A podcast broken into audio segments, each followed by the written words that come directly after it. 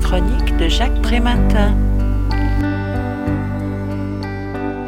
Peut-on vraiment se passer du secret s'interroge une douzaine de psychologues, psychanalystes, philosophes, praticiens hospitaliers et magistrats en articulant cette pratique autour du paradoxe qui la fonde, le droit de cacher s'opposant au droit de savoir. Le secret professionnel désigne-t-il le silence et la réserve, la discrétion et l'intime, ou bien au contraire l'opaque et le caché, le clandestin et la dissimulation? Chacun craint à la fois que l'on révèle une information confidentielle le concernant et qu'on lui en cache une dont il s'estime légitime d'avoir connaissance. Tenir un secret, n'est-ce pas confisquer une donnée dont un tiers est privé de façon arbitraire et illégitime?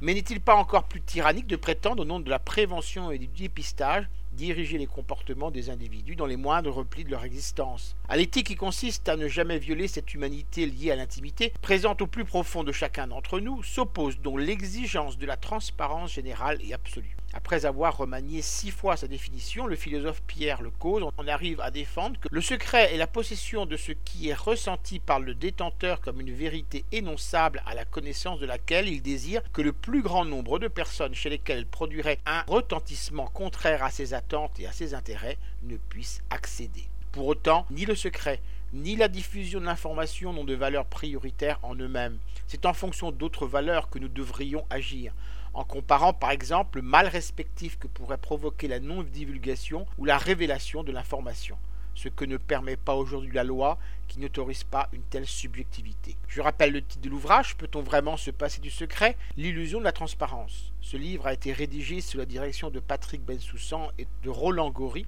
Il a été publié aux éditions RS en 2015 et est vendu 12 euros.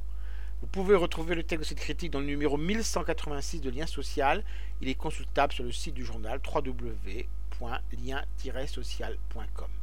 Je vous dis à très bientôt.